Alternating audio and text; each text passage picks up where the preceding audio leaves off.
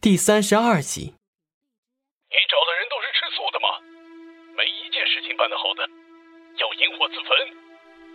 一个浑厚的声音在电话那头咆哮着。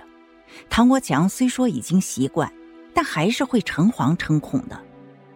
马总，你放心好了，那人不是在编人员，而且死无对证。虽然不是面对面。唐国强还是不自觉的点着头，哈着腰。问题是，徐瑶一天不出，一天都是个祸害，你不懂吗？对方的怒意丝毫不减。是是是，他是坐着轮椅从医院出来的，看样子那丫头片子还没清醒呢，我们还有机会。唐国强明知道屡次失手。警方的保护措施一定会更加的严密，但也不得不硬着头皮说。意外的，并没有迎来对方的责骂，那头没了声响。唐国强以为通信讯号中断了，看了一眼手机屏幕，显示还在通话中。他正觉得奇怪的时候，突然传来对方的一阵狂笑。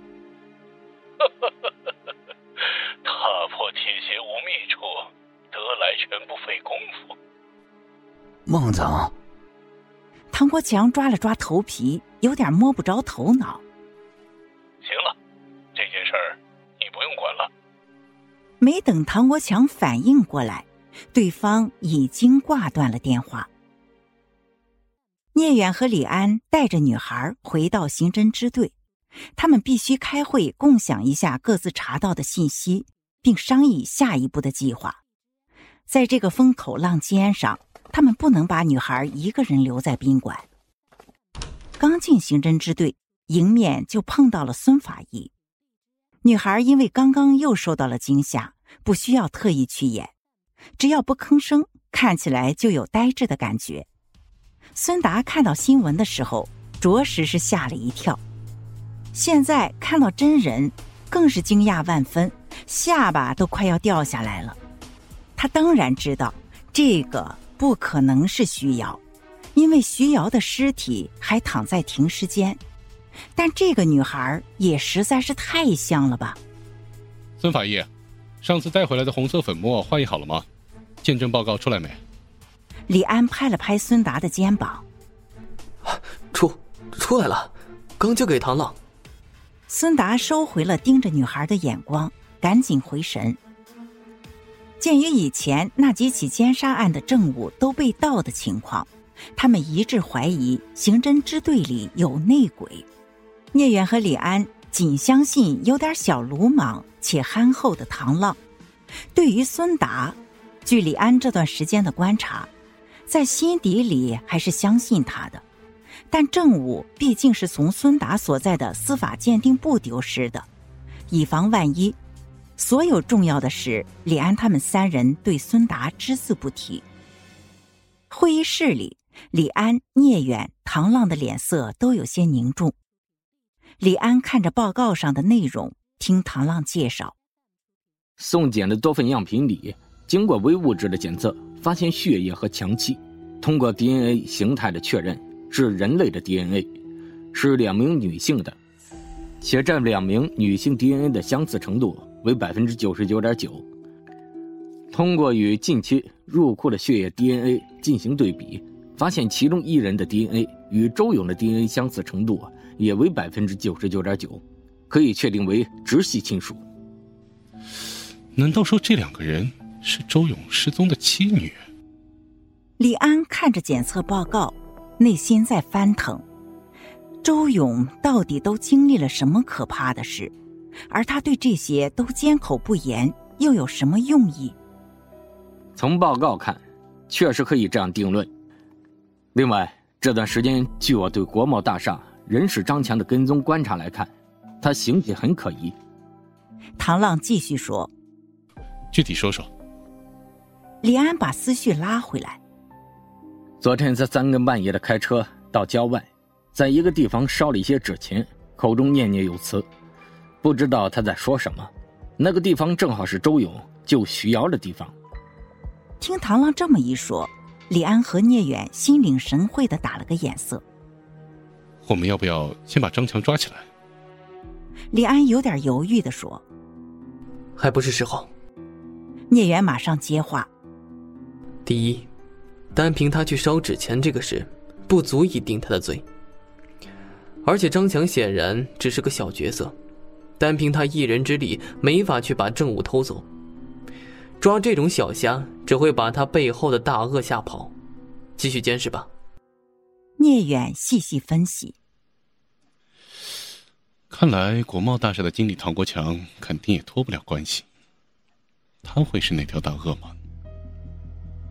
嗯，得查一查这个唐国强。李安觉得思路开始清晰。他们两次刺杀都失手，还会继续吗？有两种可能：第一，可能会放弃，静观其变，甚至离开本市；第二，会有更猛烈的刺杀。我们还是比较被动啊。聂远有点泄气。狐狸，终归是要露出尾巴的。如果他们不是急了，也不会派人来刺杀。我们继续通力合作。李安暗自捏紧了拳头。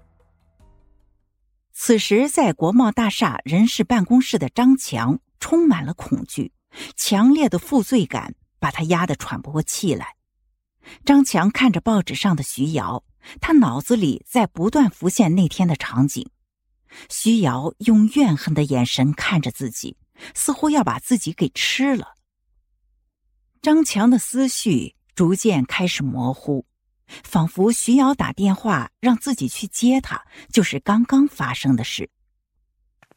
徐瑶走进大厅，很激动，就像刘姥姥进大观园一样，四处张望。不断的惊叹：“哇，好干净啊！